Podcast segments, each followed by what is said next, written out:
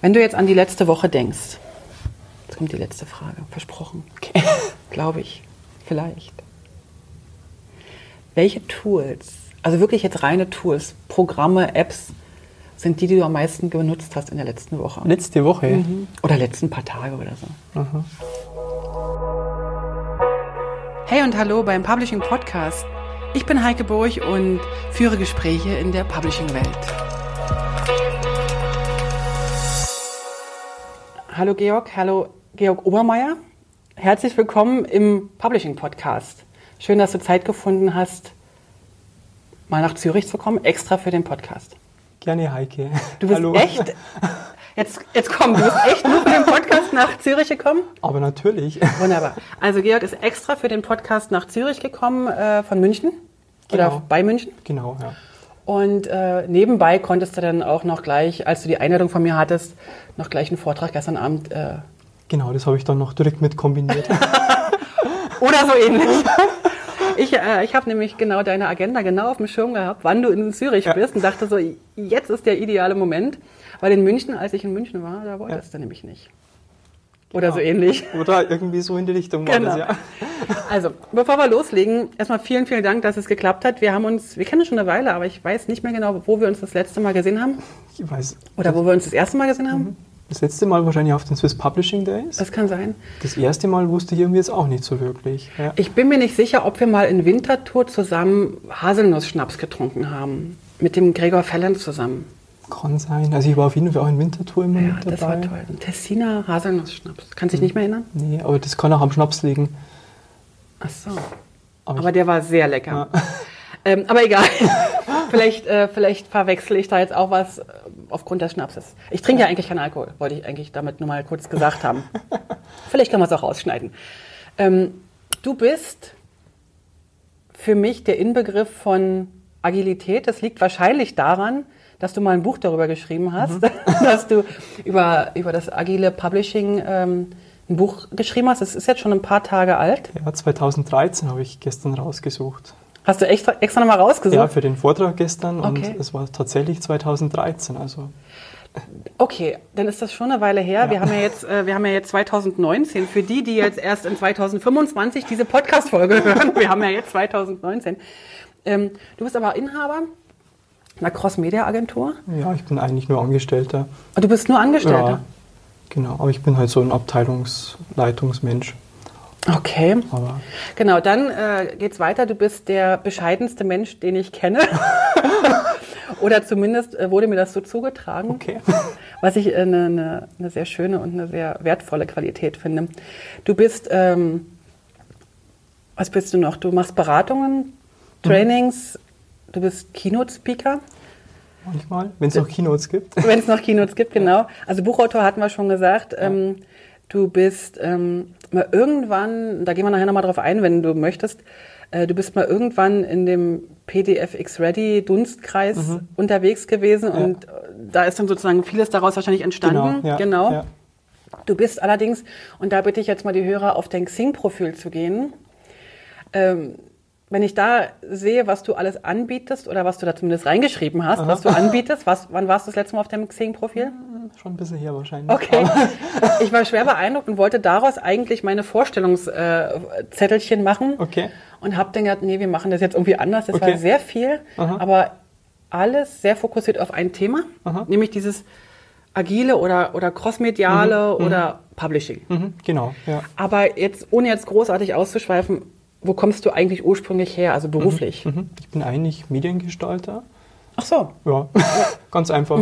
Mediengestalter. Ja, und ich komme eigentlich schon aus dem Printbereich. Mhm. Also ich komme irgendwie so aus, ja, so Typografie und Programmierung hat mich eigentlich immer so fasziniert Ja. und diese Schnittmenge von Gestaltung und Technologie. Okay. Und habe dann eigentlich, eigentlich komme ich schon, davor war ich noch so ein Mhm. bisschen schon im Webbereich und habe dann aber eigentlich den Printbereich gelernt Mhm. und habe dann auch lange im Printbereich gearbeitet und Also normalen Satz oder ja, viel, viel Bildbearbeitung, Okay. viel Satzarbeiten, Anzeigenadaptionen, Okay. Musterseiten, also alles, was man eben so macht. Mhm. Druckvorstufe natürlich sehr viel. Okay. Ja, genau. Und Und dann hat sich irgendwann geritten.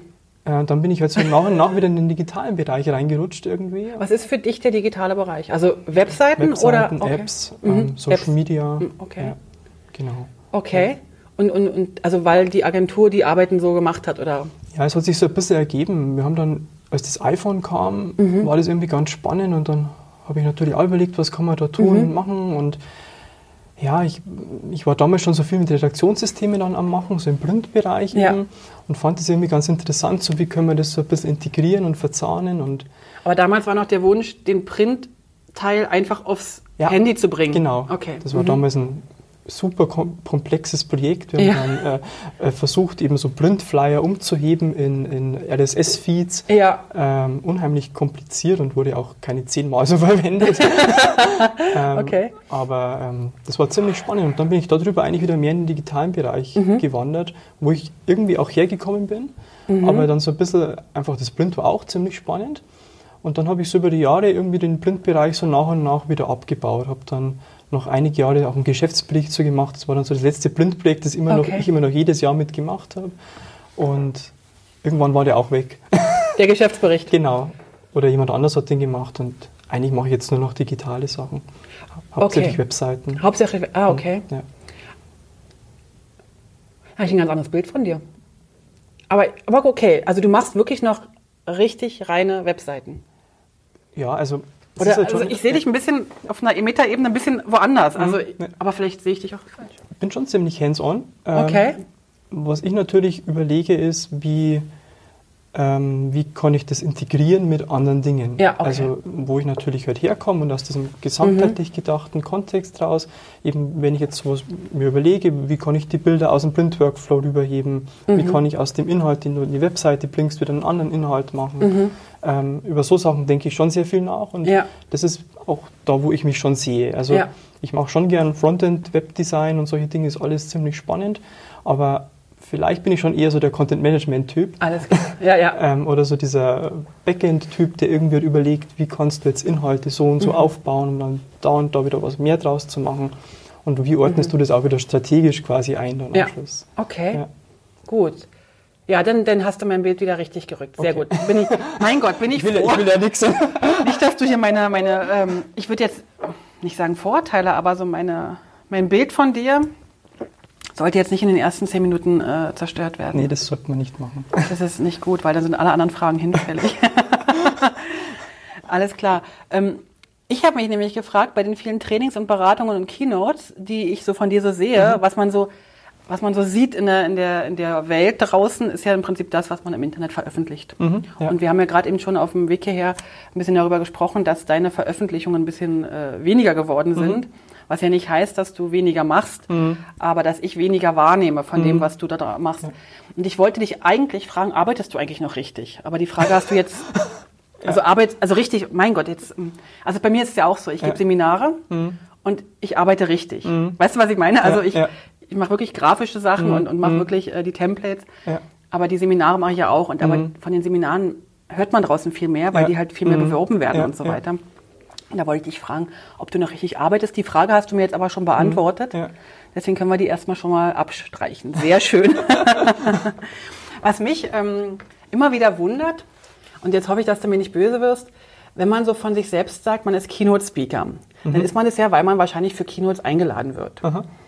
Man, also ich glaube nicht, dass du jetzt von dir aus einfach, also dass du einfach geschrieben hättest, ich bin Keynote-Speaker in der Hoffnung, dass man dich irgendwann für eine Keynote so, einlädt. ja. Ich glaube, das ist eher chronologisch. Erst bist du für eine Keynote eingeladen Ja, genau, worden ja. und dann hast du das irgendwann Mhm, geschrieben. ja. Ähm, wie, wie, wie, warum wirst du dafür angefragt? Also kannst du da irgendwie äh, das dir vorstellen, woher das kommt? Weil Keynote ist ja so ein bisschen so der Blick nach vorne, die Inspiration. Ja. Nee, ich komme vielleicht schon irgendwie aus diesem ganzen Buch raus und dass sich dann dort raus was ergeben hat wieder. Okay. Und ich weiß es auch nicht so wirklich, ist auch vielleicht so eine Art von Vortrag, die ich ganz gerne mache dann. Mhm. Ähm, wobei ich andere Vorträge auch gerne mache. Also es Okay. kommt so ein bisschen auf den Kontext einfach Mhm. an. Ähm, ich, wobei ich schon ein bisschen gemerkt habe, so klassische Keynotes, wo du dann nachher nur Visionen hast, aber quasi nichts Hartes, Ja. langweilen mich dann manchmal auch selber irgendwie. Ja. Ähm, deswegen, vielleicht ist das auch gar nicht mehr so das Format. Also Mhm. immer so ein bisschen die Frage, ich würde jetzt sogar überlegen, wo gibt es denn überhaupt heute noch eine Publishing-Konferenz, wo du eine Keynote halten kannst? Ja. Ähm, Wo gibt es denn überhaupt eine Publishing-Konferenz? Genau, Die Frage wäre ja erstmal genau, die. genau. Und dann auch, wo, wo Genau, überhaupt eine genau. Keynote stattfinden kann. Ja. Und ähm, ja, ich finde das Format schon spannend, Aber ich glaube, es ist schon das Entscheidende, dass du halt dann nicht nur auf so einer Metaebene rumschwirbelst irgendwie, Ja. sondern halt wirklich, und das ist ja eigentlich das, was ich ja mache. Ich komme ja irgendwie aus dieser Praxis raus Mhm. und würde eigentlich gerne was erzählen darüber, wie ich das ja praktisch auch mache. Und Ja. auf der Ebene fand ich es immer für mich spannend zu sagen, ich bin jetzt nicht irgendwie so ein Typ, der herkommt und vielleicht ein viel besserer Referent ist wie ich, Mhm. aber ähm, nicht so viel zum Erzählen hat, weil er, weil er einfach nur Vorträge hält oder was Ja. ähm, sondern halt eher so, das habe ich gelernt und Ah, Okay. in zwei Jahren habe ich hoffentlich was anderes gelernt wieder. Das, Ja, das hoffe ich ja. Also das hoffe ich ja ganz stark, dass Ja. wir immer wieder neu lernen und dass wir immer wieder neue Sachen berichten können, genau. Ähm, du hast gerade gesagt, dass es wahrscheinlich von dem Buch herkommt. Mhm. Kannst du uns ganz kurz zu dem Buch sagen, was erzählen? Weil ich weiß, dass es bei ganz vielen ähm, schon auf dem Tisch oder im Büro oder irgendwo Mhm. Ja. vorhanden ist und viele haben auch darin gelesen, nehme ich an. Und ich hoffe auch, dass ganz viele das als Inspiration oder zumindest mal als Blick in die richtige Richtung oder in, in eine Mhm. Ja. Richtung, wollen wir jetzt nicht richtig sagen oder falsch. Ähm, aber erzähl uns mal für die, die vielleicht noch nicht reingeschaut haben oder maximal das rote Cover gesehen haben. äh, erzähl uns mal ganz kurz, ganz kurz, was in dem Buch steht, also worum es geht und und wie du dazu gekommen bist. Du bist ja nicht alleine der Autor, Genau, ne? du bist genau, der Co-Autor. Mhm. Ja, genau, ja, das war, also wie schon vorher gesagt, es war 2013, also eigentlich schon ziemlich lange her. Für die Branche, ja. Ja, und ähm, ja, ich, ich persönlich wollte eigentlich schon immer mein Buch schreiben. Ah, okay. Und ähm, wir waren damals so, der Matthias Günther und Detlef Hagemann, die Mhm. beiden Co-Autoren, die hatten schon Bücher geschrieben, die kommen beide aus dem Quark Express Dunstkreis, wo ich damals auch noch mehr gemacht Mhm. Ja. habe. Und wir waren schon immer so ein bisschen im Gespräch und im Austausch und hatten dann so ein bisschen dieses so überlegt, was könnten wir denn machen? Wir hatten irgendwie Lust. Wir hatten Ja. damals auch Kickstarter gefunden, also Ja. eine Crowdfunding-Plattform. Und dachten, da könnte man doch auch mal was damit probieren. Ah, wie cool. Und ähm, ja, und dann hat man irgendwie so angefangen, so ein bisschen Konzept zum Schreiben. Und ich hatte damals so ein bisschen aus der Praxis und aus vielen Artikeln und Sachen, die ich auch gelesen habe, eben so gemerkt, Mensch, da ändert sich gerade was in der Arbeitsweise, da kommt durch Digitalisierung, die ja damals auch schon war, Klar. durch neue Medien, die da so damals wirklich Mainstreamer geworden sind, ändern sich irgendwie auch die Arbeitsweisen. Und da kommen neue Begriffe, neue Disziplinen um die Ecke und irgendwie haben das noch nicht so viele erkannt und war es irgendwie unser Eindruck. Und das wäre doch interessant, das aufzuschreiben. Und dann hatten wir damals dieses Kickstarter-Projekt gemacht und hatten das auch finanziert bekommen mit ein paar guten Partnern, die da ein bisschen mehr Geld reingepackt haben. Und wir haben es dann zum Schluss auch selber ein bisschen aufgefüllt, muss man zugeben. Ja, ja. Ähm, Macht ja nichts, aber ja, dass es genau. als zum Laufen gekommen Ja, ist. Okay. Genau. Und dann haben wir das Buch geschrieben und man muss ein bisschen sagen, das Buch wurde dann irgendwie immer größer. Das waren dann am Schluss 400 Seiten. Das ist ein rechter Schinken. Ja, also und, und das war irgendwie schon so ein bisschen ein Braindump einfach. Ja. Wir haben damals alles aufgeschrieben, was wir wussten. alles klar. ähm, und sicher würde ich heute auch manches nicht mehr schreiben davon. Mhm. Ähm, aber der Fokus von dem Buch war eben genau dieses agile Arbeiten. Und wir haben damals relativ genau eben das Lehrbuch geschrieben, wie denn so Scrum, solche Ja. Prozessmethoden funktionieren. Waren da, muss man zugeben, aus heutiger Perspektive noch nicht so nah an der Praxis dran. Haben Mehr, Theo also mehr in der Theorie. ja, wir haben Okay. schon auch bei uns in der Firma Dinge probiert und äh, der Matthias Günther, der aus der Softwarefirma halt kommt, hatte natürlich auch so Scrum-Erfahrung. Ja, genau. Ähm, aber es war schon so ein bisschen, ja, wir wussten viel drüber, Mhm. ähm, aber wir haben noch nicht jetzt irgendwie 15 Jahre lang Projekte damit gemacht Okay. Mhm. äh, und irgendwie äh, 100 Mal Dinge ausprobiert, sondern wir haben halt viel aufgeschrieben und viel uns auch überlegt, wie denn das sein kann.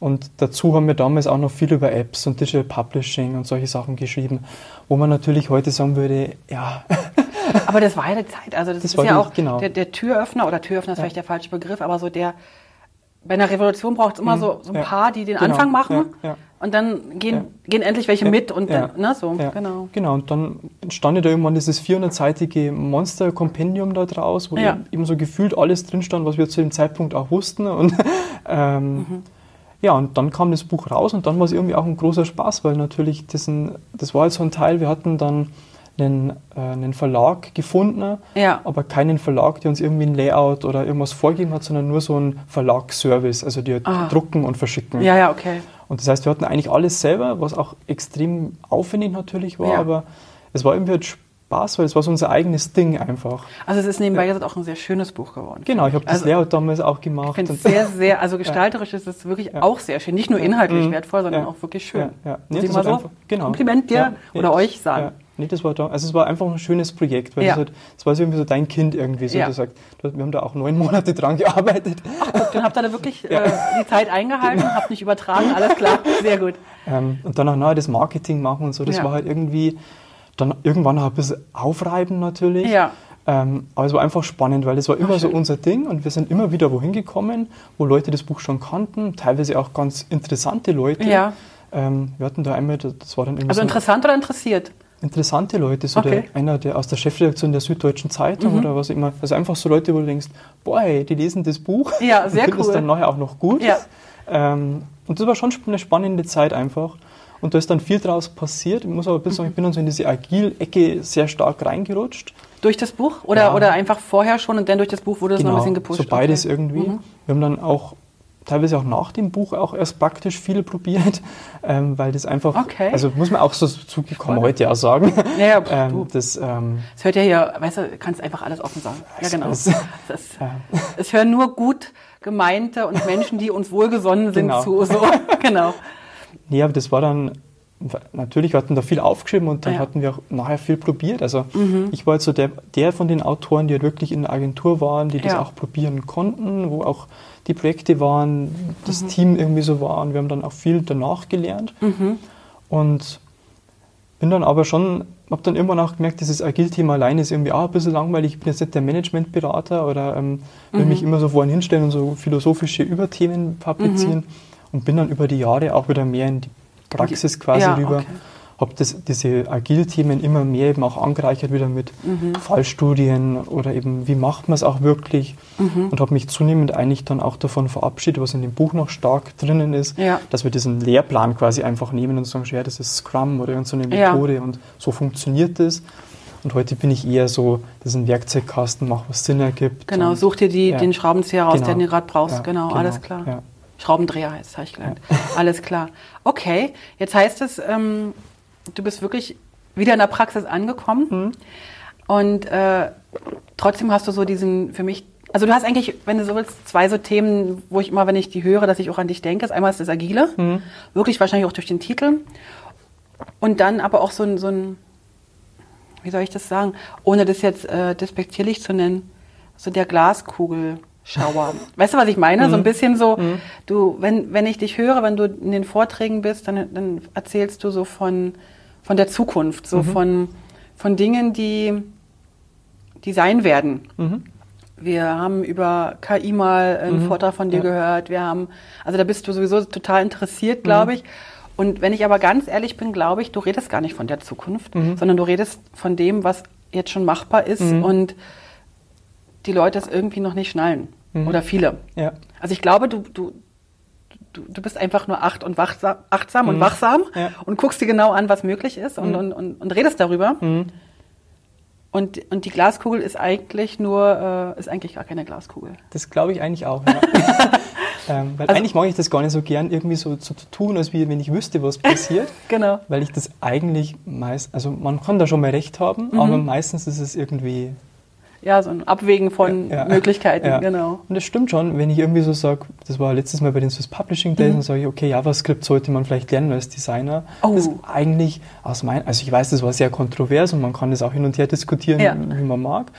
Aber es war eigentlich keine Glaskugel, sondern es war eigentlich schon die Gegenwart. Genau, ganz, das war noch ganz spannend. Äh, da muss ich ganz kurz so einhaken, auch wenn das jetzt, äh, ich bin in einem wunderbaren Slack-Channel mit ein paar Publishern, Mhm. Ja. mit denen wir eigentlich wandern. Der Slack-Channel ist entstanden, dass wir unsere Wanderungen Ja. sozusagen planen. Und in diesem Slack-Channel habe ich während deines Vortrages ge- den Screenshot äh, Mhm. gepostet. Ähm, Designer müssen JavaScript lernen, glaube Ja. ich. Ein Jahr zuvor hattest du geschrieben, Designer müssen HTML lernen. Mhm. Hab den JavaScript, äh, oh, und dann ging es hoch her. Nein, und da, und der Designer, oh, es geht aber gar nicht. Und, so. und dann habe ich gedacht, das war jetzt einer der typischen Fehler, aus, dem, aus dem Zusammenhang gerissen, einfach einen Screenshot in, Screenshot in eine Gruppe zu schicken, die keine Ahnung haben, worüber du vorher gesprochen hast und wor- worüber du nachher redest. Und ich versuchte dann irgendwie die ganze Zeit zu erklären, was du eigentlich gemeint hast. Es ging völlig in die Hose, bis du das dann mal in einem irgendeinem Beitrag dann auch mal selber äh, erklärt hast. Das war also wirklich spannend und ich bin abso absolut deiner Meinung, dass die Leute JavaScript lernen sollten. Aber sie müssen das nicht alle anwenden können. Genau, Aber ich glaube, ja. sie müssen wie das System verstehen, was da drin ist, oder? Ja, genau. So ein bisschen diesen, dieses ja, logisches Denken oder Ja. so diese, diese Prinzipien dahinter. Okay. Ähm, ich würde auch sagen, dass nicht jeder Designer oder also auch beileibe nicht jeder, überhaupt jeder Mhm. Ja. ähm, irgendwie da Experte werden musst, zumal es ja auch nicht so einfach ist, wie man dann oft so daherredet. Ja, genau. Ähm, aber wenn du mal ein bisschen verstanden hast, wie so Programmierkonzepte funktionieren, das ist, glaube ich, schon eine hilfreiche Geschichte für irgendwie jeden, Ja. ähm, weil du es ja auch in 100 anderen Stellen irgendwie verwenden und einsetzen kannst. Und Würdest du sagen, dass da die Designerausbildung, wobei Designer würde ich jetzt gerade da nicht nennen. Ich glaube, ich würde eher so sagen den Mediengestalter, weil der Mhm. Mediengestalter ist so ein bisschen in meiner, meiner Welt, also Mediengestalter oder in der Schweiz der Polygraph, die sind Mhm. Ja, so nah ja. beieinander.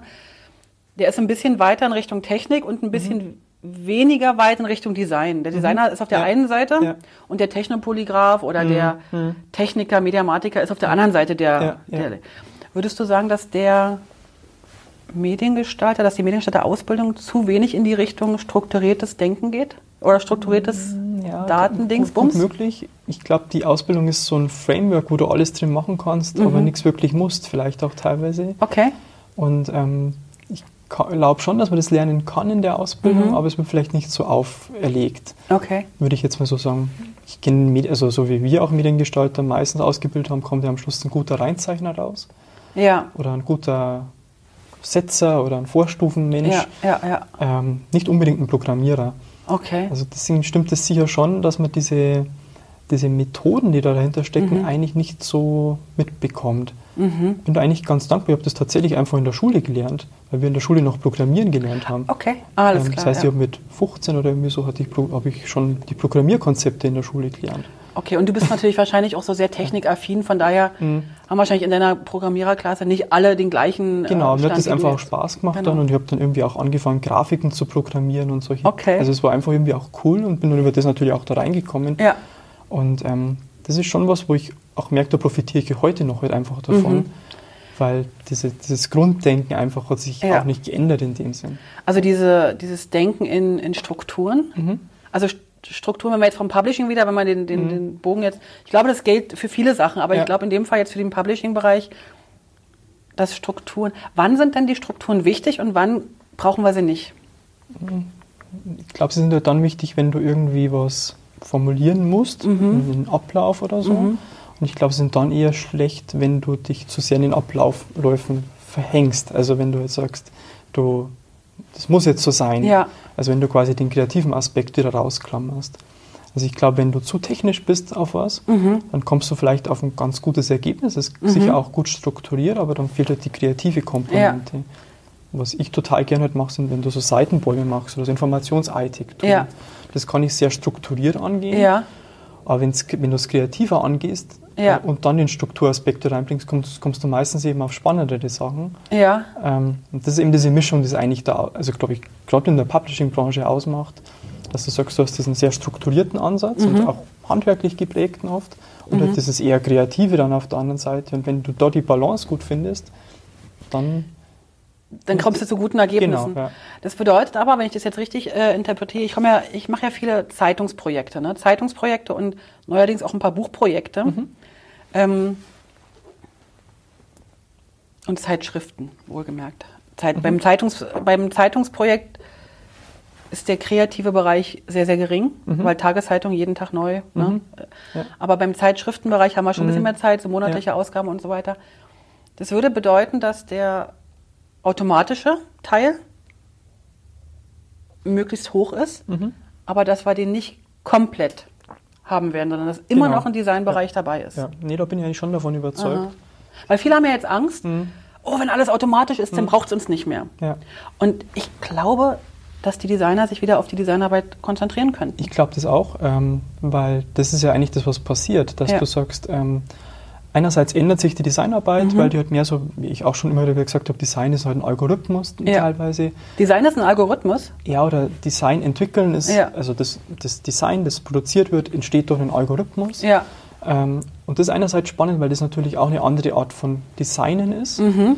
Ähm, aber ich glaube, dass gerade dadurch, dass das auf der einen Achse Mhm. so passiert, auf der anderen Achse eben genau das passiert, wo du sagst, ja, da ist mehr Raum für Kreativität am Schluss. Ja, okay. Und ich glaube, was unreell ist, ist, dass man sagt, das wird alles automatisch sein, weil das gar nicht funktionieren kann. Nee, das kann mal bei Namensschildern passieren Genau. oder bei, also bei so, sag, ja, bei so, so oder was weiß ich. Ja.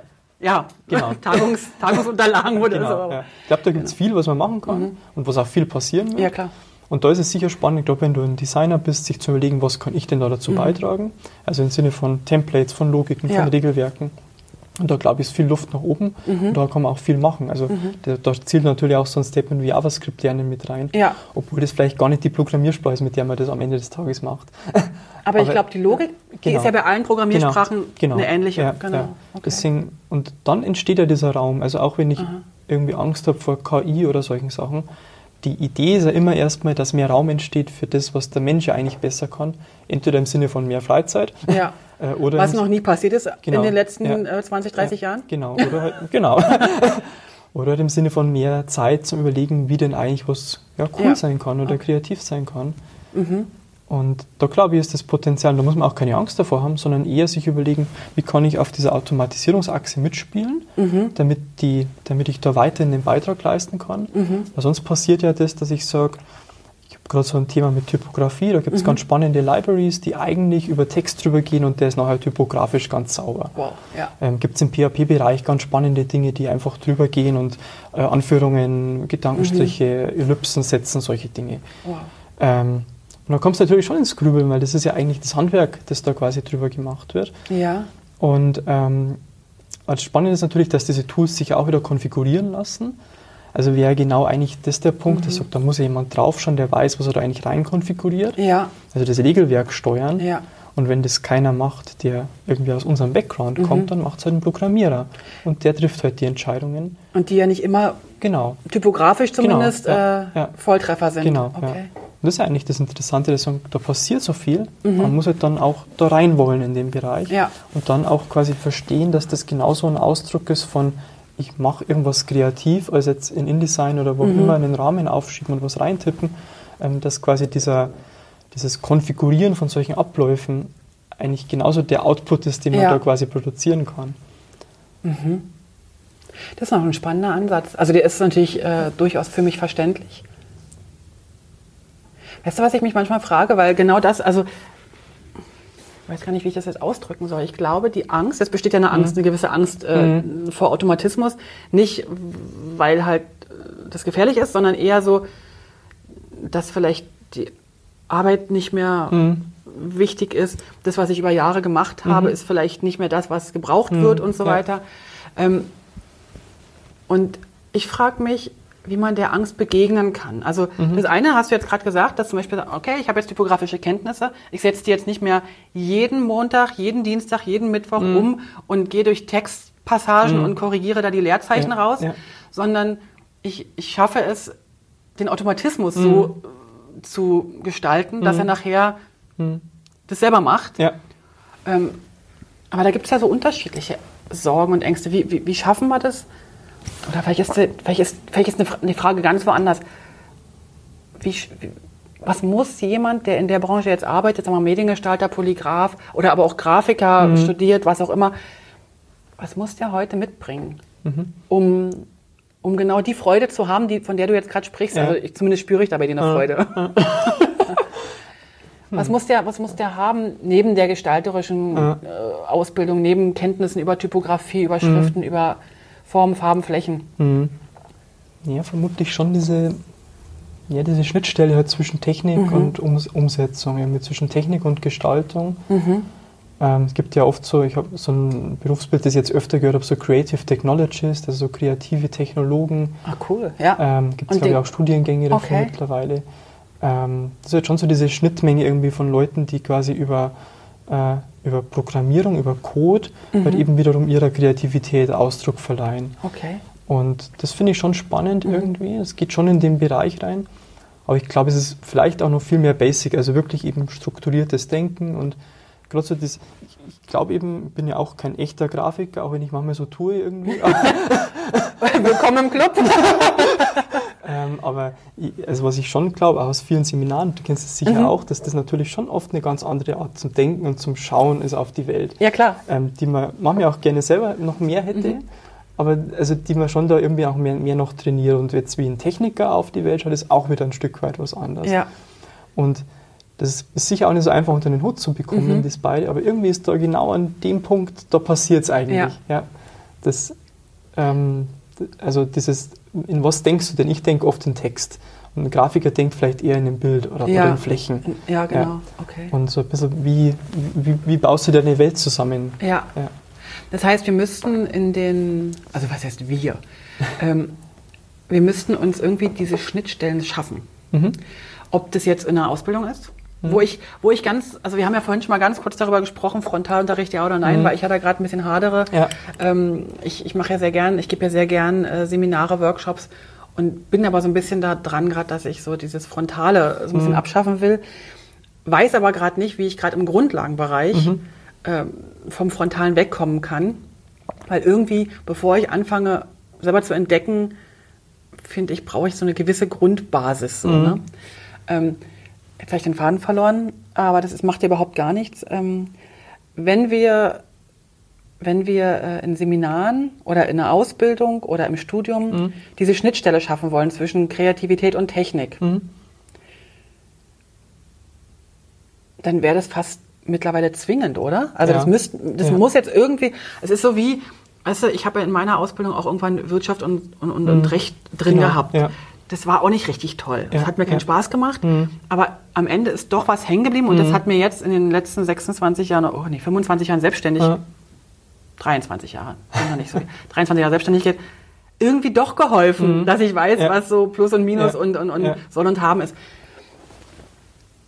Da müssten wir irgendwie mehr in, in, in Projekte arbeiten. Wie, wie kann man das, wie kann man das lernen? Ich glaub, ja, ich glaube, teilweise passiert das auch schon.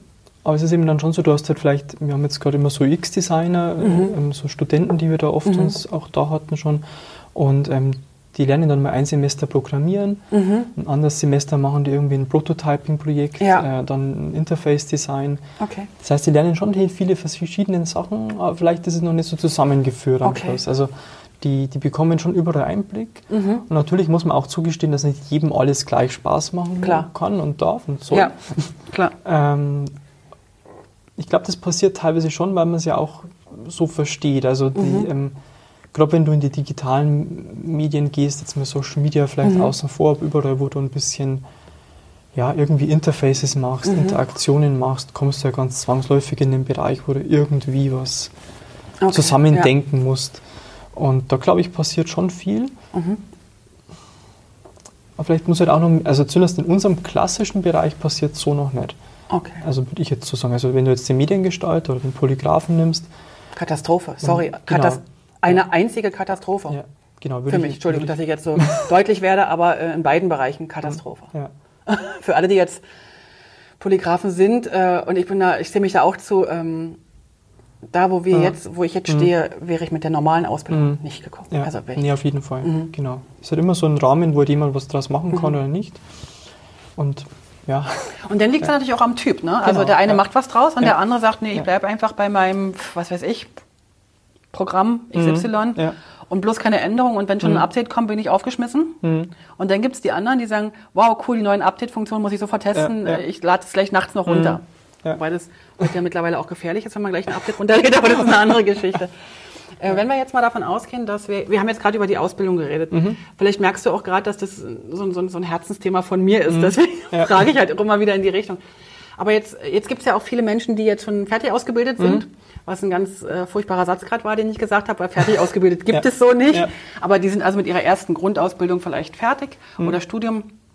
Und, und dann geht es so ein bisschen in die Richtung, ich muss mich weiterentwickeln. Ich merke, Mhm. Ja. ich höre jetzt dem, dem äh, Georg einfach zu Mhm. und merke, ach, jetzt weiß ich, was ich immer wollte. Ja. Jetzt hat es auch einen Namen, jetzt hat es so für mich eine Form. Äh, was, ist, was wäre ein Weg? Was wäre ein Weg zu sagen, ich will mich in der Richtung weiter Mhm. ähm, entwickeln? einfach machen, würde ich sagen. Also sich Projekte ausdenken? Ja. Also ich bin immer, also ich fahre immer am besten, wenn ich halt Projekte habe Okay. und irgendwie an der Praxis was lernen kann, wenn ich irgendwie ein konkretes Ziel irgendwie da Mhm. habe und dann was.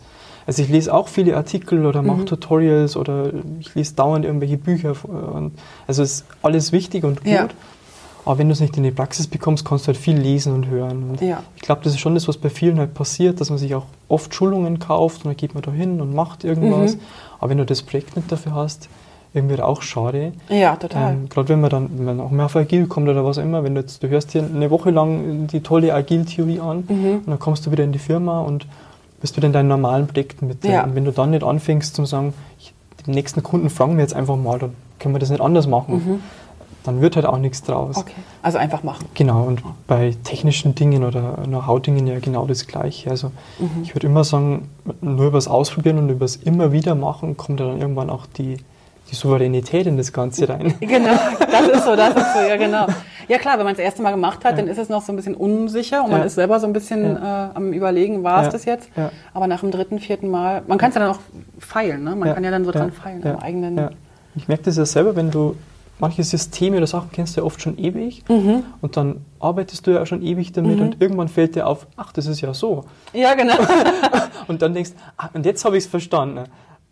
ganz genau, ganz genau, ganz Und genau. ähm, das ist eigentlich das Schöne. Das passiert ja nur, wenn du es Wenn du es machst. Also das kann man schon mal von einem coolen Referenten auch mal hören Mhm. oder vielleicht irgendwo auch in, in einem Setting mitbekommen. Aber oft ist es ja einfach so, nur durchs, nur durchs Machen passiert das was. Und mm, ich habe halt immer, irgendwie auch so gemerkt, auch das erste Mal was machen ist ja eigentlich nicht schlimm, weil du musst es ja einfach irgendwann mal anfangen. Ja, genau, genau. Ja. Und hast du da Angst, dass mal irgendwas irgendwie in die Hose geht? Oder wenn du das erste Mal was machst, machst du es gleich an Kundenprojekten? Oder sind es oft so Tests? Er nickt, er nickt. Es ist ein, kein Videopodcast, das ist ein Tonpodcast. Deswegen muss ich ja ab und zu äh, sagen. Also er macht es immer direkt am Kunden. Ja, Projekt, ja, meine ich? Ja. Okay. Nee, wir haben schon viel Probierung gemacht. Manchmal war das auch mit viel Risiko natürlich. Mhm. Ja. Also, und manchmal ging es hat auch nicht immer funktioniert. Also wir hatten schon auch Projekte, die dann manchmal auch in die Luft gegangen sind Mhm. und so. Also da muss man schon auch. Es hört sich dann ein bisschen riskanter an, wie man es vielleicht wirklich selber Ja. meint. Äh, Im Nachhinein sagt man vielleicht, ja, das habe ich nicht da gemacht, das war ja Wahnsinn. Ja. Wenn man in der Situation gerade ist, denke ich mir vielleicht eher, ja, das ist schon ein kontrolliertes Risiko, das ich da Ja. eingehe. Ähm, aber es ist immer so. Also irgendwann haben wir mal den ersten Workshop gemacht und wir hatten vorher auch noch keinen gemacht. Ja. Aber also, oder ich weiß noch, das erste App-Projekt, das wir damals gemacht haben, da hatten wir vorher noch nie das Programm auf, wie man Apps baut. Also wir hatten ja gesagt, wir würden gerne eine App machen Mhm. und hatten dann zum Glück auch einen Kunden gefunden, der das bezahlt. Cool, sehr cool. Und dann Ja. hat man das halt gelernt, wie es geht. Ist, Natürlich ist es immer so ein bisschen, dass du jetzt schon mit deinen Aufgaben ja wächst. ja. Und sicherlich, manches, was ich heute machen kann, hoffentlich hätte ich wahrscheinlich vor zehn Jahren gesagt, ja, weiß ich nicht. Man, man wächst doch mit den Aufgaben, Genau, oder? ja. Und äh, ich muss jetzt nochmal ein ganz großes Kompliment an dich weitergeben. Ich habe ähm, ein Kompliment bekommen für dich, Okay. dass du einer der zuverlässigsten Menschen bist Mhm. äh, in der Branche, dem man begegnen kann. Okay, gut. Äh, und ähm, ich glaube, das ist auch, wenn man dich kennt oder wenn man, wenn man merkt, dass du sehr zuverlässig bist, Mhm. traut man dir auch ein Projekt zu. Äh, auch, auch wohl wissend, dass Mhm. das vielleicht das erste Mal ein Testprojekt ist, dass du das auch ganz offen kommunizierst, möglicherweise. Ja. Also so vermute ich das jetzt mal. Ja. Und ich glaube, das äh, geht so in die Richtung, dass man dann sagt, okay, weiß, ich, ich, ich möchte es mit dem Georg probieren. Mhm. Und wenn es nicht geht, wird er wohl rechtzeitig sagen, das funktioniert so nicht. Mhm. Ja. Oder wir, wir, wir müssen nochmal umkehren, wir müssen einen anderen Weg gehen. Ja. Nee, das ist mir schon ziemlich wichtig eigentlich. Ja. Also schon das, das Sagen, was man meint und dann auch dafür stehen. Also das ist nicht immer auch der bequemste Weg Ja. Mhm. natürlich. Auch, macht das auch bei Kunden oder was. Also, aber mittlerweile muss ich schon sagen, oder auch früher schon, einfach zugeben, dass man was noch nicht gemacht hat, ist halt viel souveräner, als so zu tun, dass man es gemacht hat. Ja, Und ähm, ist eben schon so, wie du sagst. Also wenn entweder der Kunde nimmt mir was ab oder, Mhm. Ja. oder der Partner nimmt mir irgendwas ab und hat das Gefühl, dass das irgendwie funktionieren kann. Oder ich habe vorher schon was falsch gemacht. ja, genau. Und wenn, wenn er mir, wenn ich dann sagen kann, du, das ist jetzt was, das machen wir zum ersten Mal, dann kann er mir das jetzt zutrauen oder auch nicht. Aber also, genau. Aber er, er Ja. vertraut dir auf jeden Fall, ähm, dass du irgendwann auch entscheiden kannst, Mhm. wir hören auf oder wir, Ja. wir, wir, wir müssen den nochmal einen Umweg gehen. Ja, oder so. ja. Ah, okay, sehr Ja. schön. Also Vertrauen ist natürlich, und Vertrauen baut sich natürlich auf durch, durch gute Erfahrungen Ja, oder durch, ja, durch ja, immer, wieder, immer wieder neue Erfahrungen, die immer wieder gleich gut sind oder ähnlich oder ehrlich. Aber da ist halt schon auch so, wo du sagst, das ist ja so komplex, was wir hier machen. Und es gibt so viele Facetten Mhm. Und Details, wo du immer auch zum Experten ja wieder werden kannst. Genau. Und niemand kann sich hinstellen und sagen, ich habe alles schon gemacht und ich weiß überall, wie das Natürlich. geht. Und also irgendwie willst du ja selber auch dir gegenüber sauber bleiben und nicht jetzt irgendwie so tun, als wenn du irgendwas hier dauernd dich hinstellen musst und sagen musst, ja, ich weiß ich alles. Und Ja, genau. das, Aber apropos weiß ich alles. Also so ganz so bist du ja doch nicht, du weißt ja doch eine ganze Menge. äh, Du hast äh, zwei wunderbare Artikel geschrieben im Publisher. Mhm. Tatsächlich habe ich jetzt auch nochmal den von 2016 vorgekramt. Okay, welcher war das? Also wahrscheinlich hast du wahrscheinlich sogar mehrere geschrieben, mhm. aber ich meinte eigentlich, wo du, ich glaube, fünf Thesen ah, ja. mhm. äh, vom neuen Publishing mhm. sozusagen aufge, ähm, ähm, aufgeschrieben hast. Und ich glaube, wir könnten den auch in den Shownotes verlinken, weil Aha. der ist immer noch, finde ich, ziemlich aktuell. Ja, da ist schon einiges noch drin. Äh, und, und wenn ich so in den Verlagen unterwegs bin, wo ich momentan unterwegs mhm. bin, ist das, ähm, das ist gerade jetzt angekommen. Mhm. Ich habe Gott sei Dank so ein Glück, dass ich in Verlagen arbeiten darf, mhm. die jetzt gerade schon so arbeiten, ja. Content First und diese mhm. ganzen Geschichten. Mhm. Und aber dennoch ist es sehr damals innovativ gewesen für mich. Und, und, und, und, und jetzt habe ich nochmal gelesen und fand so, wow, es, es ist immer noch nicht in allen Köpfen drin. Leitet mich gleich zur nächsten Frage ja. rüber. Äh, was hindert uns eigentlich daran, also nicht uns beide, sondern so die Branche, ähm, dass es nicht in die Köpfe geht? Mhm. Also warum, warum schaffen es einfach viele nicht, agil zu sein? Oder, oder, mhm. oder agil ist jetzt vielleicht so ein, so ein, mittlerweile so ein Wort, was mittlerweile auch kaum jemand mehr hören kann, aber mhm. ich meine es wirklich im mhm. positiven Sinn. Ja. Hm. Was, kannst du dir da was vorstellen? Du bist ja viel unterwegs. Hm. Hm. Schwierig zum sagen. Ich glaube, dass oft schon das daran liegt, dass einfach diese Fähigkeit, aber sich selber zum Reflektieren manchmal einfach fehlt. Mhm. Ähm, weil was ja eigentlich der Punkt dabei ist, ja, dass du sagst, ich mache irgendwas mhm. und ich mache das vielleicht eine gewisse Zeit, damit ich Erfahrung aufbaue, aber ich mache dann irgendwann auch wieder einen, einen, Punkt, wo ich sage, jetzt weiß ich, dass ich wieder drüber schauen muss über das, ja. was ich mache. Und ich glaube, dass viele Leute einfach arbeiten also einfach sagen, sie machen was und ja. dann weiß ich das, wie das geht und so mache ich das weiter. Und ich habe das einmal gelernt mhm. und so agiere ich dann halt weiter. Aber diese Fähigkeit, dass man sich selber quasi hinterfragt oder halt auch weiß, äh, weißt du, ich habe ich hab irgendeine Plattform, ich habe jetzt irgendwie, keine Ahnung, Slack mir rausgesucht. Ja. Und jetzt finde ich Slack super cool. Ja. Und jetzt nehme ich das die nächsten 35 Jahre her.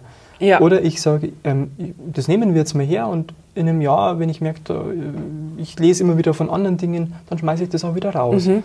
Und ich glaube, das ist eher die Haltung, wo du dann immer wieder auf das kommst, dass du halt überlegst, ist denn das gut, was ich da eigentlich mache? Also immer wieder hinterfragen, ja, ja. reflektieren. Ja, das geistige Beweglichkeit ein Stück weit eben. Ach, sehr schön. Und ja.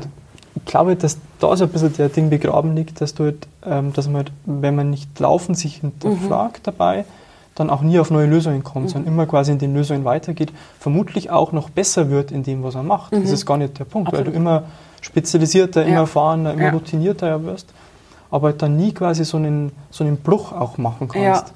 Sagst, ich bin jetzt super gut mit InDesign, ich habe hier alles ausgereizt, was geht, aber ich habe vielleicht nie geschaut, dass man auch jetzt nebendran schon mit HTML-Templates was anders machen könnte. Ja. Also nur als Beispiel. Absolut klar, ja. Ähm, und ich glaube, da liegt es so ein bisschen drin begraben, dass man, ich habe irgendwann dieses Content First kommt ja auch nicht vom Himmel runter oder so, sondern das ist ja, ich habe auch mal, ähm, als ich wieder so in den Digitalbereich bin, mhm. gegangen bin, habe ich eben auch einfach Website mit WordPress oder was gebaut. Ja.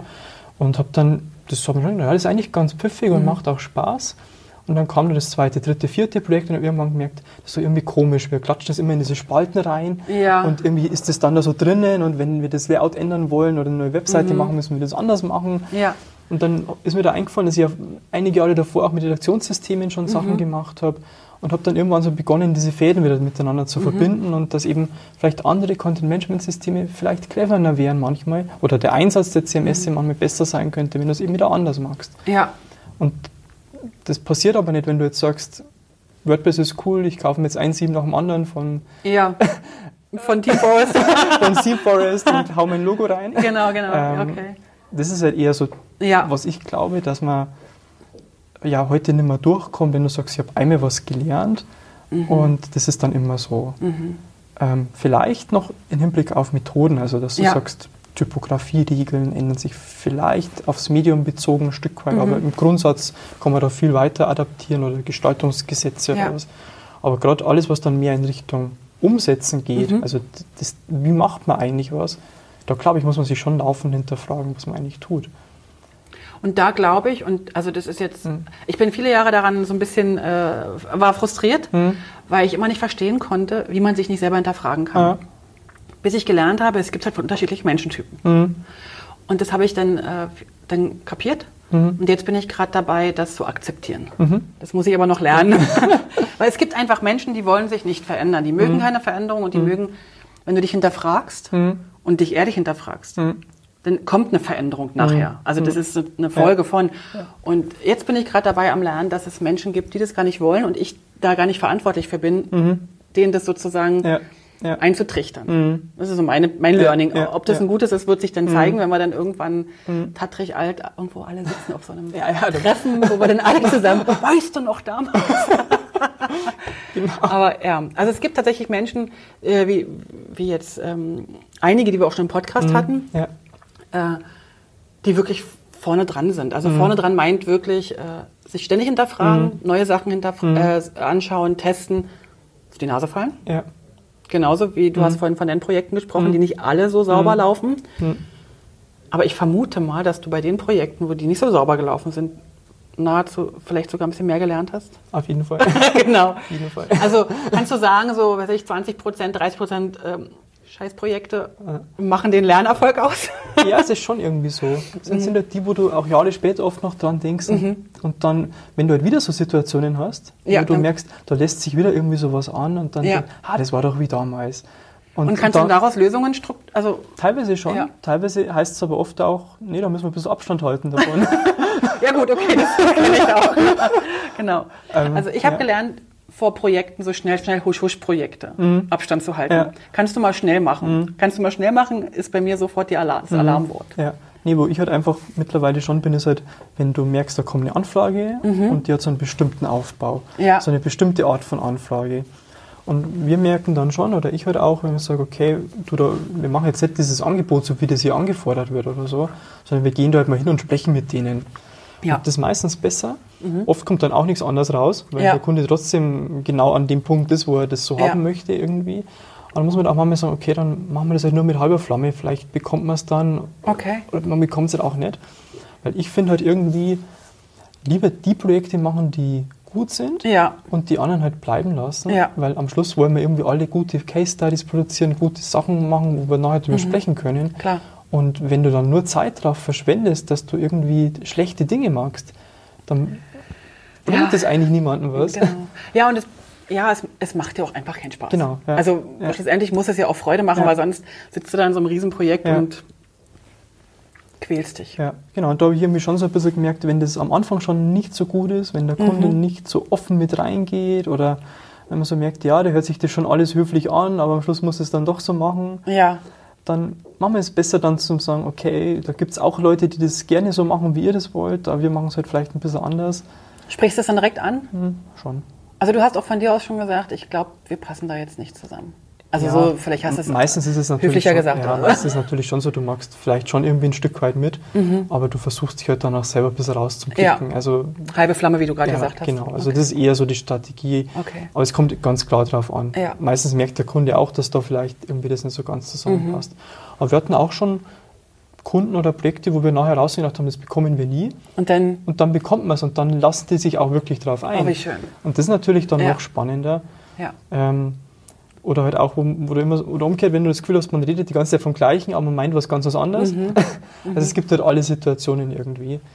Ähm, aber genau das ist eben das, wo man dann so ein bisschen aus den Erfahrungen auch lernt und halt sagt, ah, das, ja, das ist so ähnlich wie da. Mhm. Und ähm, da, da ist der Entscheider nicht dabei oder die treffen sich nicht regelmäßig oder die sprechen wohl nicht miteinander oder keine Ahnung was. Das ist auch noch so ein großes Thema, Ja, ne? dass, ja, dass irgendwie eine, eine Kommunikationsqualität Ja. oder, oder Quantität, je nachdem. Definiert werden muss in so einem agilen. Also Ja. agil heißt ja irgendwie im ersten Moment so, fancy, alle sitzen woanders auf der Welt, Ja, aber das ist es ja nicht wirklich. ja. Also was Genau. genau. ist es denn? Okay, Nein. müssen wir nicht weiter. In erster Linie ist es auch irgendwie einfach so ein Begriff, Ja. würde ich jetzt sagen. Okay. Und dann ist es halt eine Art, äh, dass du vielleicht ein bisschen anders arbeitest. Mhm. Aber ich glaube, der Schlüssel ist wirklich in erster Linie das darin, dass du mit dem Kunden und mit den Kollegen Mhm. vielleicht nicht so arbeitest wie in der Fabrik. Ähm, wo, wo jemand So im Einkauf, so. ja, wo jemand im Einkauf was bestellt und dann wird ein Werkstück ausgeliefert, Ja. das dann in der, in der Zwischenzeit aufwendigst gebaut worden ist und von, einem, von einer Hand zur nächsten gereicht wurde, sondern dass man eher quasi an den Punkt kommt, sagt, du bist eher so, du magst was, du zeigst es her, du magst damit weiter, du, du sprichst laufend drüber und es sprechen halt auch alle Disziplinen miteinander. Ja. Und da, glaube ich, liegt so ein bilder Kern da drinnen. Mhm. Und alles andere ist dann oft auch so Philosophie, die dann daraus entsteht. Aber das halt wirklich, sich zu überlegen, wie, ähm, wie sprechen denn die externen und internen Leute miteinander und wie entwickeln die eigentlich zusammen so ein Projekt. Mhm. Da, glaube ich, ist so ein bisschen der, der Ding da drin. Gibt es da irgendwie so, so Tools, also Tools oder, oder, oder Wege oder Werkzeuge, also wie auch immer man das nennt, die du da, wo du sagen kannst, so, fun so funktioniert es ganz gut? Also Mhm. nicht, nicht für alle, klar, aber so, oder, oder welche Sachen nimmst du oder nutzt du? Gibt es irgendwelche Regeln oder irgendwelche tatsächlich Apps, Tools, irgendwie Sachen, wo du sagst, doch, mit denen haben wir jetzt ganz gute Erfahrungen gemacht? Mm, Ja, wir nutzen natürlich schon viele so Kommunikationstools, also im Slack, Trello, Ja. äh, all diese Dinge. Ja. Aber sind halt auch eher nur Mittel zum Zweck natürlich. Ja. Also die würden, wenn die jetzt, wenn es ein neues geben würde, geben würde, was noch andere Funktionen, würdest du Ja. auch wechseln können. Genau, ja, ja. Also natürlich helfen dir die Tools Mhm. schon dabei. Gerade jetzt Slack zum Beispiel, wir haben einige Kunden auch Mhm. da mit drauf. Ähm, das ist halt schon cool, weil die natürlich viel direkter dran sind und Ja. Du ganz anders mit denen auch miteinander Mhm. agieren kannst. Ähm, ja, aber am Ende des Tages kommt es jetzt schon ein bisschen mehr auf die Kultur drauf an, dass Okay. ich jetzt sage, ja, du, ich habe jetzt so einen Entwurf, den würde ich jetzt einfach mal herzeigen. Da Ja. weiß ich noch, da gefallen mir auch noch drei Sachen nicht so gut, aber ich würde den einfach mal herzeigen Mhm. und dann ruhig zusammen daran arbeiten. Und das ist so ein bisschen eher die Mentalität, die da sich ändert, dass ich nicht quasi versuche, jetzt als Dienstleister ewig was zu machen, was dann irgendwann perfekt Ja. sein muss. Und dann gehe ich zu einem Kunden, habe irgendwie so ein Gremium und Ja. die machen Daumen hoch oder Daumen runter, Mhm. sondern ich gehe eigentlich eher hin und sage, Schatz, das ist bisschen unfertiger und jetzt würde ich gerne mit euch daran weiter Mhm. tüfteln. Und das ist natürlich was, was der Kunde auch verstehen muss. Was er Aber- auch noch nicht so richtig gewöhnt ist, ne? Ja, also machen wir uns nichts vor. Genau, Also, wo aber ich schon merke, wenn man den Kunden so ein bisschen in das Schema bringt, dann machen die das natürlich auch mit. Ah, cool. Also es funktioniert eigentlich Ja. schon, nicht immer und überall, aber es ist eigentlich schon so, dass die Kunden das ja auch wollen, Mhm. sogar teilweise, weil die natürlich dann viel eher involviert an das Produkt sind. Ja, und die denken, also ich habe es jetzt gerade gemerkt Mhm. bei den Templates, gerade, wir haben gerade ein Schulbuchprojekt gemacht, dass ich ganz andere Sachen Mhm. frage, Ja, als die sich im Kopf äh, überlegt hatten Ja, gerade. Und, äh, und die haben aber wieder Sachen im Kopf. Also weil Schulbücher Mhm. sind von mir so fern. Ich habe das letzte Mal, weiß ich wie viel vor Jahren, ein Mathbuch ge geschaut. Mhm. Und plötzlich, ah ja, okay, Merksätze gibt's auch noch. So, und, so ne? Ja, ja. und dann entwickelt man eigentlich, während man so zusammen die Sache macht, an so einem Prototyp Ja, oder so, richtig tolle Lösungen. mhm, genau, ja. Also das finde ich eigentlich, ich habe das vorhin schon mal gesagt, es ist, die buchen mich, weil sie denken, sie kriegen da was ganz Tolles, aber ihnen ist gar nicht bewusst, was sie mir eigentlich alles schenken, Ja. was ich lernen kann durch, durch dieses Gemeinsame, ne? Ja, ja. was ich dann zum nächsten Kunden mitnehme. Mhm, ja, ja. Spannend. Ich habe das oft auch gehabt nach Vorträgen. Deswegen sage ich, dieses Agil ist halt so ein dummer Begriff Mhm. erstmal. Oft nach Vorträgen kamen die Leute her und sagen, das ist ja alles wunderbar toll und Mhm. spannend, aber wir arbeiten ja schon genauso. Ah, super. Und dann, denk, dann bin ich natürlich schon so ein bisschen vorsichtig und denke mir, ja, die werden jetzt kaum hier das alles schon so machen. Aber ich glaube, das was ja drunter liegt, ist ja, dass jeder so eine eigene Definition eben für sich entwickelt, was er eigentlich mit agil oder mit Mhm. guter Zusammenarbeit eigentlich meint. Und wenn du dann irgendwie so ein paar Dinge drin hast schon oder äh, vieles, was ja ganz einfach ist, zusammen an einem Rechner arbeiten Ja. oder so, das ist ja alles nichts, was jetzt in, vorletztes Jahr äh, in einem Büro im Silicon Valley erfunden worden Nee, ist. nee, klar. So. Das ist ja alles irgendwie Genau. relativ normal. Ja. Ähm, und das ist ja eigentlich das Spannende daran, Mhm. Dass ich jetzt zum Beispiel auch nicht sagen würde, bei uns machen wir kein Lehrbuch-Scrum. Wir haben da ein paar Mal Dinge probiert und sind fürchterlich auf die Schnauze gefallen. Äh, also wir, wir machen jetzt wenig aus diesem Lehrbuch in dem Sinn, aber deswegen sind wir jetzt auch agil, aber wir sind Ja. jetzt so agil, wie wir meinen, dass wir halt sind. Und das ist ja eigentlich das Schöne daran, dass zumindest wir als Industrie, als, vielleicht ist das in der Softwarebranche anders, aber wir als Publishing-Industrie müssen ja nicht so ein Prozess-Framework uns auferlegen, wo wir sagen, so arbeitet die ganze Branche Nee. und wir müssen uns da zertifizieren oder was. Sondern eigentlich kannst du dir ja das so erarbeiten, wie es in deine Kultur ja auch passt und wie es halt für dich. Wie es für dich stimmt. Genau, ja. Und dann musst du es halt einfach irgendwie noch nach draußen tragen, dass Mhm. deine Kunden oder deine Mitarbeiter, also auch nach innen tragen, Ja, ne? nicht ja. nur nach außen, nach innen auch, Ja. dass die sozusagen das leben Mhm. und auch, auch, auch gerne leben. Ja. Ähm, du hast vorhin ganz kurz erwähnt, oder ich habe es erwähnt, und immer wieder zwischendurch kam es auch, dass du mit den Kunden Workshops machst. Mhm. Ich habe mir das, ich stelle mir das jetzt so vor, und du musst jetzt sagen ja oder nein oder du kannst dann natürlich auch eine Ausführung machen, dass du, bevor du ein Projekt mit einem Kunden startest, erstmal irgendwie so einen Workshop machst, so, mhm. eine, so eine, Orientierung, zu gucken, wo geht es eigentlich lang, passen wir zusammen, mhm. kann ich überhaupt was für den Kunden leisten und wo, was will der Kunde eigentlich? Mhm. Sehe ich das so richtig? Ja, das Wie sieht denn so ein Workshop aus? Mhm. Also ja. kannst du den mal so kurz skizzieren mhm. oder, oder mhm. was hat der Kunde nachher mhm. davon? Ja. Auch wenn er dich dann nachher nicht bucht vielleicht. Genau, also was wir eigentlich, oder was ich halt eigentlich total gern einfach versuche, wenn der Kunde sich darauf einlässt, ist halt einen so einen bezahlten Workshop haben, mhm.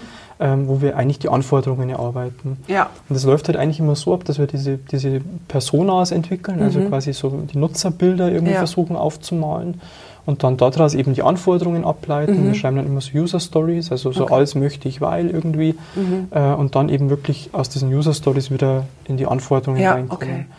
Und das ist eigentlich ein super Kickoff, weil du dann ein ganz anderes Gefühl für das Projekt mhm. bekommst. Und äh, so benutze ich das eigentlich ganz gerne, weil dann hast du nach diesem einen Tag erstens ein tolles Verständnis von deinen Endkunden, mhm. Endnutzern, ähm, aber halt auch die Anforderungen schon sehr gut parat. Ja. Mit dem kann ich dann eigentlich hergehen und sagen, jetzt traue ich mich und mache ein Konzept damit. Du jetzt als, als, also, Dienstleister als, als, als Dienstleister, mhm. genau. Ähm, natürlich, dann kommt es wieder auf den Kunden an, mhm. kann ich auch viel mit dem Kunden zusammen machen, wenn der mhm. Kunde das mag. Wir haben auch schon mit Kunden zusammen Wireframes gezeichnet. Mhm. Ähm, das kommt dann einfach ein bisschen auf das Setting an. Ja. Aber was, wir, was ich halt einfach total gern mache, ist jetzt wirklich sagen, okay, das ist jetzt dein Briefing, finden wir super nett, äh, mhm. vielen Dank dafür. Mhm. Ähm, aber wir würden eigentlich gerne lieber einen Workshop machen. Ja und dann wirklich mal uns hinsetzen und nochmal die, eben die Nutzer mhm. definieren und so weiter. Und wer kommt dann da in den Workshop?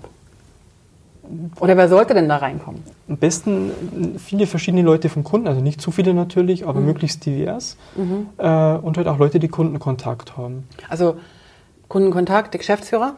Gerne auch. Also Oder besten, jemand, der ja, halt äh, genau. eine Entscheidungs... Genau, äh, okay. ja, ja. Okay. Also schon irgendwie so, also das, die erste Übung ist ja eben den Nutzer, den mhm. Kunden zu typisieren und wenn da jemand dabei ist, die im Außendienst, im Customer Service, ja. keine Ahnung was mhm. arbeiten, ist das schon sehr hilfreich, okay. weil das dann weniger theoretisch wird, das Ganze. Und da haben wir schon die spannendsten Diskussionen erlebt, weil... Das denke ich, ja. ja. Oft ist dann ja so, du fängst an mit diesem, wir arbeiten jetzt mal die Nutzer und dann heißt es so, die kennen wir ja, da müssen wir gar nicht drüber sprechen. Und dann, und dann fragst du nach. Und dann geht es ja eigentlich erst mal los und dann merkt man, ah, das ist aber doch nicht so einfach hier. Ja, und ja. Äh, genau, und das machen wir eigentlich ziemlich genau und das ist schon ein bisschen so eine Spezialität oder mhm. was, wo ich halt auch denke, das ist extrem wichtig. Mhm. Und das kannst du natürlich beliebig skalieren. Klar. Also das haben wir auch schon bei kleineren Projekten an, in einem halben Tag oder zwei mhm. bis vier Stunden gemacht. Wir hatten aber auch schon Projekte, wo bei einem Kunden waren wir mal sieben Wochen lang jede Woche und haben eine Person jede Woche gearbeitet. Ja. Also immer tageweise. Aber das ist ja ein Schatz für den Kunden. Ja. Also das ja. ist ja wirklich für dich natürlich schön, einen mhm. Einblick zu bekommen, um alle Sachen abzuleuchten. Aber für den, für den Kunden ist das ja ein mhm. unfassbarer Schatz, mal so reflektiert über sich selbst und über sein Unternehmen nachzudenken. Ja.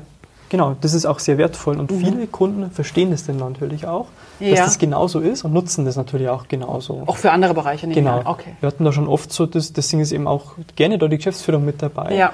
Weil wir haben viele so Kunden, die halt merken, ah, Digitalisierung müssten wir uns vielleicht auch mal beschäftigen. Ja, muss, muss man machen, sagen muss man mal sprechen alle drüber, muss man mal machen. Ähm, Alles klar. Und ähm, dann nutzen die Geschäftsführer natürlich gerade so, so eher banale Webseitenprojekte, die ja eigentlich überhaupt nicht banal sind. Nee, überhaupt aber, nicht, genau. Aber ähm, manchmal so ein bisschen für die griffiger werden ja. und nutzen die so ein bisschen, um da so eine Diskussion mal zu eröffnen Ach, und schön. so ein bisschen ein Gefühl dafür zu bekommen, was ist denn eigentlich diese Digitalisierung? Mhm und natürlich kommen aus solchen Diskussionen in der Regel nicht nur Webseiten oder was wir gerade ja. machen, Anforderungen raus, sondern dann nochmal x andere Dinge, wo man auch merkt, ja, da gibt es den Defizit, da müssten wir vielleicht das noch besser genau. machen. Also. Und, so. und das ist eigentlich für uns natürlich als Dienstleister ziemlich spannend. Ihr könnt dann andere Sachen anbieten oder genau. eure, euer Netzwerk ja. spielen Gen lassen genau, sozusagen. Ja. Okay. Aber auch für den Kunden, weil der halt unheimlich viel mitnehmen kann mhm. und, und natürlich auch mit Leute abholt, die halt sonst sich nicht so ganz da reinbringen. Also oft oft ist es ja so, der Geschäftsführer dominiert irgendwas. Äh, mhm. Manche Leute haben gute Ideen, können die aber nirgendwo abladen. Mhm. Und dann kann es halt auch ein ganz gutes Format sein. Und wir hatten halt echt schon Kunden auch, die haben so eine Workshop-Kultur überhaupt nicht äh, in ihrer DNA. Ja. Und dann ist das für die so ein richtiges Happening schon fast, weil die echt mehr was reinbringen können. Ja. Ähm, ist, ja auch, äh, ist ja auch ein bisschen was von Wertschätzung genau, oder, oder ja. Mal zuhören. Ne? Genau, Also mal ja, so, ja. ich, ich höre jetzt mal dem Mitarbeiter Ja. wirklich zu. Ja, ja. Mhm. Deswegen bin ich ein ganz großer Fan und das zieht sich dann natürlich im Idealfall auch noch weiter in das Projekt mit rein. Also je nach Situation halt wieder so kleine Settings, wo du halt mit Post-its irgendwas mal magst Mhm. Oder irgendwas aufschreiben lässt. Ich wäre so gerne mal bei dir bei so einem Workshop dabei, so als Mäuschen. Wobei ich natürlich zugeben würde, dass ich als Mäuschen wahrscheinlich jämmerlich versagen würde. Einfach mal so zuhören, wie ihr das macht. Und das fände ich noch spannend. Ja, nee, aber ich mag, also das ist auch so ein Thema, das haben wir irgendwann einfach angefangen, Mhm. hatte da null Plan davon irgendwie. Und dann hat man sicher auch, keine Ahnung, was der erste Workshop war, das Ja, hat dann irgendwie einfach Spaß gemacht. Also cool. Und dann kommst du da so rein. Aber Mhm. ich habe jetzt nie, ich mache nächste Woche in München so einen Workshop über Workshops. Ja. Äh, wurde ich eben von der Typografischen Gesellschaft gefragt. Oh, wie schön. Ähm, könntest du dir mal was über Workshops machen? So, ja, mache ich gerne. Mhm. Und jetzt habe ich mich eigentlich auch mal wieder so methodischer Bild damit beschäftigt. Aber so wirklich, man hat es einfach schon hundertmal oder Mhm. Ja. wie oft auch immer gemacht. Aber so wirklich, dass du jetzt sagst, ich bin jetzt ein Profi-Workshop-Mensch, mit dem ganzen Methodenwissen, das ist dann natürlich auch wieder was anderes. Ja. Das ist halt eher so in der Praxis gewachsen und Ah, okay. Immer halt auch Situationen, wie gehst du dann damit um? Nicht immer sind alle Leute so freundlich dir gegenüber. Ja, und du gehst halt auch mal mit, genau. Ja. Ja, äh, ja genau. Ich hab, ähm, bin im, im Juni bei einer bei einem Barcamp, bei einer Unkonferenz oder lasse, nennen wir sie, wie sie, wollen. Und zwar geht es darum, wie wird künftig die Konferenzwelt Mhm. sein? Oder andersherum gesagt, die Konferenzen sind tot. Mhm. Was kommt als nächstes? Ja. Und da sind mittlerweile 50 Anmeldungen, ist hier in Aha, Zürich. Aha. Äh, und da geht es wirklich darum, zu gucken, wie kann man äh, Wissen vermitteln, Mhm. oder zumindest vermitteln ist vielleicht der falsche Ausdruck, wie kann man eine Lernumgebung designen, Mhm. oder wie, wie kann man sich treffen Ja. vom alten Stammtisch über die Konferenz. Wa- Was ist das Mhm. nächste? Wo, wo ist das, was jetzt sozusagen gerade funktioniert? Mhm. Und vor allen Dingen, wir, wir, wir schauen ja auf eine ganz neue Generation, Mhm. die nochmal ganz anders arbeiten und lernen. Ja. Also die digitalen mm, Unängstlichen. ähm, wie geht das? Finde ich spannend. Also Mhm. Ja. wenn du jetzt sagst, bin, bin ich gespannt, was du da erzählst von, den, von dem Workshop über Workshops. Ja. Ja. Bei ja. der typografischen Gesellschaft ist Mhm. Genau, die GM in München, die machen viele coole Sachen. das sehr cool, Ja. spannend. Ähm, was mich wundert ist, wir sind schon über der Zeit, aber das ist mir jetzt egal. Und der geneigte Hörer kann ja von mir aus abschalten oder dranbleiben. Ich empfehle aber dran zu bleiben. Ähm, die geneigte Zuhörerin natürlich auch, fällt mir gerade dabei ein. Ähm, wenn man, wenn man dir zuhört und wenn man, ähm, oder wenn ich, wenn ich so auch mal so rumfrage, habt ihr noch irgendeine Frage an den Georg? Dann kommt immer eine Frage, die kommt immer von allen. Aha. Wie schaffst du es eigentlich, dieses ganze Wissen dir ständig anzueignen, immer auf dem neuesten Stand zu sein und auch wirklich fundiert? Also nicht einfach nur, habe ich mal gelesen, ich habe da mal eine, eine Überschrift gelesen. Was ist dann dein Geheimnis? das musst du jetzt uns hier heute äh, offenbaren. Okay. Das ist schon eine gute Frage. Ich glaube, ich habe das einfach schon immer gut gekonnt. Ich lese halt viel und Okay. äh, ich rede aber auch nicht über alles. Also, Okay. äh, ja, ich, ja, das war schon eigentlich, das könnte ich vielleicht auch in einer anderen Branche machen. Also einfach Ja. viel lesen und so ein bisschen ein Gefühl dafür bekommen, wann lese ich was mal öfter und wann ist das dann vielleicht ein Trend Ja. und wann muss ich mich mit, mit was auseinandersetzen. Und Wo liest denn du? Überall. Also Bücher, Bücher, Zeitungen, Zeitschriften, Blogs, Twitter, also überall. okay. Ähm, und halt auch ähm, nicht nur im Publishing-Bereich halt eben, sondern schon auch, wie jeder andere auch, halt andere Sachen auch, aber so dieses ähm, Verbinden dann von vielleicht auch größeren Themen oder dann merkst du irgendwie, ja, die ganze Welt redet über KI oder so, Ja. habe ich das im Publishing-Bereich schon mal gehört. Das heißt, so ein bisschen diese Verbindung halt auch zum Ziehen und das hat mir schon immer eigentlich Spaß gemacht. Und ich glaube eben auch, das könnte ich auch in einem anderen Bereich machen wahrscheinlich, weil ich einfach irgendwie so, und ich lese auch oft nur Überschriften oder was, aber dann merke ich eben, da kommt eine Überschrift öfter Ja. und dann ist es ein Thema, mit dem musst du dich beschäftigen und so in die Richtung. Ach, so einfach machst du es. So, hier. so ganz einfach geht es. Also für alle, die, die mir die Frage gestellt haben, und es sind einige gewesen, ähm, es ist gar nicht so ein Hexenwerk. Ja, aber es ist einfach, ich mache einfach, also ich habe immer so einen Twitter-Feed neben, Ja. nebendran oder 1000 RSS-Feeds und Ja. Die du abonniert hast und ja, einfach, wo du ja. sagst, okay. Und ich habe halt auch nicht nur irgendwie. Und du hast auch ein Privatleben noch. ja, schon. Eigentlich schon. Ja. sogar ziemlich viel. Okay. Sehr gut. Vielleicht früher gar nicht so viel, aber mittlerweile schon. Ja. Okay, alles klar. ja, das ist ja irgendwie so, ja, es ist schon diese Diversität einfach. Deshalb, manchmal frage ich mich eher, in welcher Community bin ich eigentlich? Mhm. Bin ich jetzt so in dieser Web-Community mhm. oder in der Publishing-Community mhm. oder in welcher auch immer? Ähm, das ist eher so die Frage, die ich mir halt manchmal dann stelle. Aber, Ob du dann noch in der richtigen bist. Ja, oder, oder, oder wo ich bin ja irgendwo dann manchmal überall und nirgends so ja, richtig. Genau. Ähm, okay. Aber ich lese halt nicht nur irgendwie den Publisher, sondern ich lese halt auch das Smashing Magazine. Ja, äh, alles klar. Äh, ja. Genau, und also so in die Richtung arbeite mhm. ich da halt eher. Das, und dann bekommst du halt irgendwann so ein Gespür für Trends. Und wenn mhm. du das Gespür so ein bisschen hast, dann musst du natürlich wieder den Fokus setzen, wo du sagst, damit setze ja. ich mich jetzt wirklich auseinander. Jetzt sage ich ein Wort, was ich, glaube ich, in jedem Podcast schon gesagt habe und was ja auch mein Lieblingsthema ist, ist ja die Neugier. Mhm. Ich habe jetzt also wirklich fast eine Stunde geschafft, darüber nicht zu sprechen oder dich dazu nicht zu fragen, aber du hast gesagt, du liest die ganzen Sachen, du hast schon so, eine innere, so einen inneren mhm. Antrieb, das erfahren zu wollen, richtig? Mhm. Ja, schon. Und wenn du merkst, aha, das Thema kommt jetzt öfter, mhm. bist du nicht genervt, wo, wo alle dann sagen, oh Mann, wieder ein Buzzword, mhm. sondern eher so, hey, es ist jetzt so oft, jetzt muss ich da ein bisschen tiefer einsteigen. Ja, schon. Wobei ich natürlich mittlerweile auch merke, wenn man es schon dann irgendwann auch länger macht, mhm. dass mich manchmal auch Buzzwords dann nerven. ja. Zum Beispiel? Keine Ahnung. Es kommt ja jede Woche irgendeins. Ja. Irgend Irgendeine andere Kuh durchs Dorf getrieben, genau. Genau. Und manchmal nervt dich das schon mhm. irgendwie. Ähm, Manchmal fragt man sich auch selber, was steckt denn hinter diesen Worthülsen, die man da manchmal selber ja. so fabriziert. Ja, agil? Das, ja, zum Beispiel. Ähm, da bin ich mir jetzt gestern teil zum Beispiel in dem Vortrag echt auch manchmal so ein bisschen doof vorgegangen. Agil ist dann wirklich so eine Worthülse. Ja. Und dann verwendest du es irgendwie und denkst dir, ach, was meine ich eigentlich damit? Das ist irgendwie. Mhm. Und was, was, was verbinden die 40 Zuhörer, die genau. da vor dir sitzen ja. oder hinter dir sitzen oder wie ja. auch immer, ja. äh, damit und jeder ver verbindet was anderes? Genau, ja. Mhm. Deswegen bin ich schon so ein bisschen vorsichtiger geworden mhm. und bin auch mittlerweile so der Meinung, ich muss nicht immer allem hinterherrennen so mhm. schnell. Und wenn irgendwo in der T3N oder wo auch immer steht, dass mhm. Virtual Reality jetzt das nächste Ding ist, dann muss man das schon auch mit ein bisschen Vorsicht genießen okay. ab und zu. Also da bin ich schon so ein Stück mhm. weit nicht mehr so, äh, ich, was ich schon gemerkt habe, auch mehr noch die letzten Jahre, es gibt schon so Themen, die mich wirklich interessieren. Sag mal ein, zwei. Ja, eben dieses ganze Content-Thema. Ja, also okay. wie, wie kann Inhalt mhm. funktionieren? Mhm. Wie entstehen auch Designsysteme daraus? Ja. Wie entstehen Re äh, Frameworks, damit ja. die Architekturen halt irgendwie machen, wo Inhalte, Marketing, äh, mhm. Dinge ab, ablaufen können. Und das interessiert mich halt eigentlich auch wirklich. Und mhm. ähm, vieles andere kann man dann manchmal auch sich schenken, irgendwie, wenn du immer okay. wieder so Buzzwords hörst und denkst, jetzt kommt Employer Branding um die Ecke. Ja, es ist wichtig. Ja, ja, ja, ja. I know.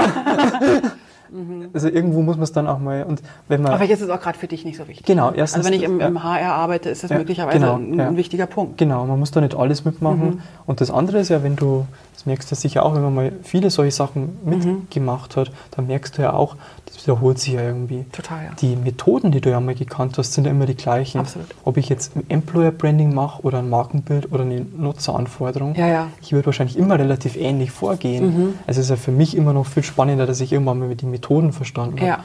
Oder Social Media, was ja ich gar nicht so spannend finde, wenn ich ehrlich bin. Mhm. Ähm, aber eigentlich ist ja nur Relevanz, guter Inhalt, die Nutzer verstehen und kreativ sein irgendwie. Ja, und eigentlich so. ist Geschichten erzählen. genau, und Geschichten erzählen. Genau. Ja. Also Geschichten meine ich ja. jetzt im, im, nicht im Negativen, ne? also nicht Geschichten erzählen, sondern so wirklich zu zeigen, authentisch.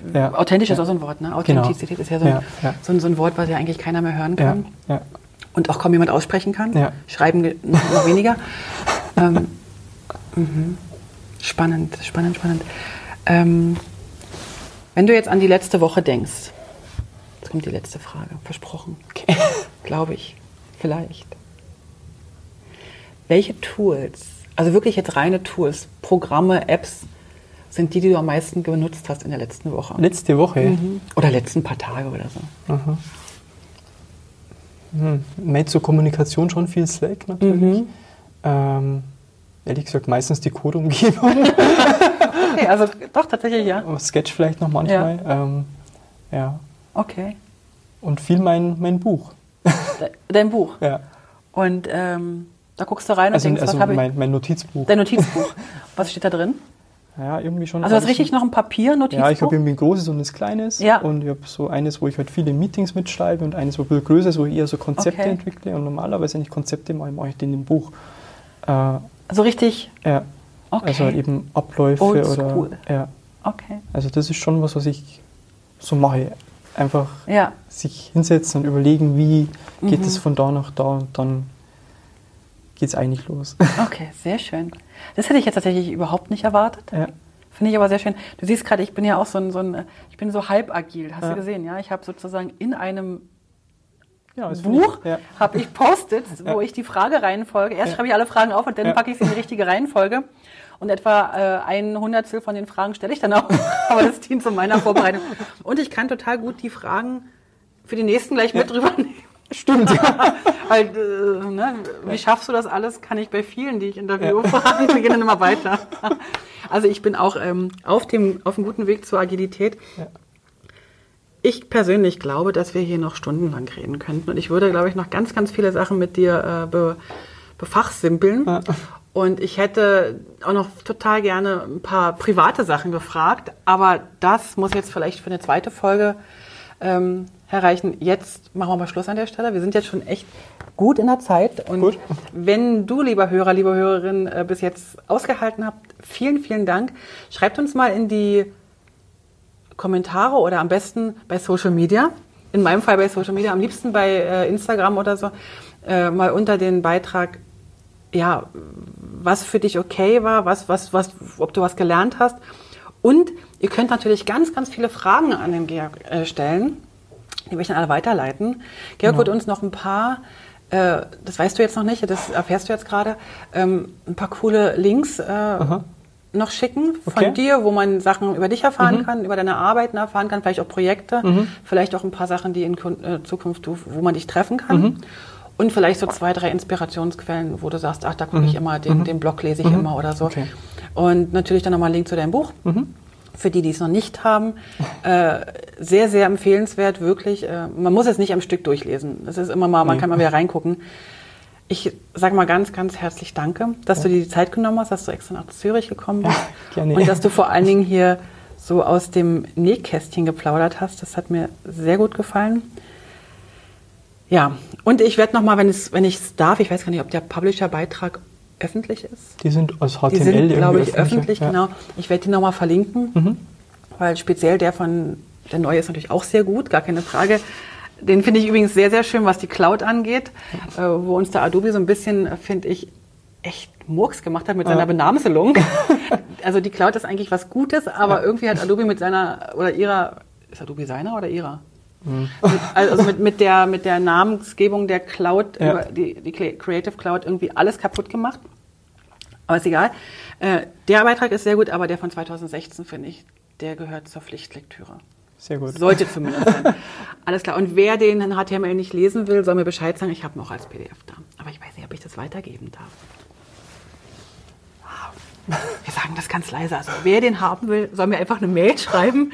Ihr wisst ja, wo, äh, wo ihr uns findet. Entweder mir oder dem Georg. Vielen, vielen ja, Dank. Du gerne. reist jetzt weiter nach erst zum Kunden und dann nach München zurück. Genau, ja. Gerne. Lass, lass es dir gut gehen. Bis dann. Tschüss. Vielen Dank fürs Dabeisein. Für Infos zum Podcast schau doch mal auf publishingpodcast.com vorbei. Dort findest du alles zu den einzelnen Episoden, alle Links, alle Bilder und auch die Kontaktmöglichkeiten zu meinen Gästen und natürlich auch zu mir. Ach so, zu mir noch ganz kurz. Falls du in komplexen InDesign-Dokumenten Unterstützung und Struktur brauchst oder einfach nur ein Seminar im Publishing-Bereich durchführen willst oder du brauchst Hilfe in der Gestaltung deines Firmenauftritts, dann melde dich doch bei mir. Am besten per Mail oder auf www.moliri.com. Ich freue mich auf alles Neue.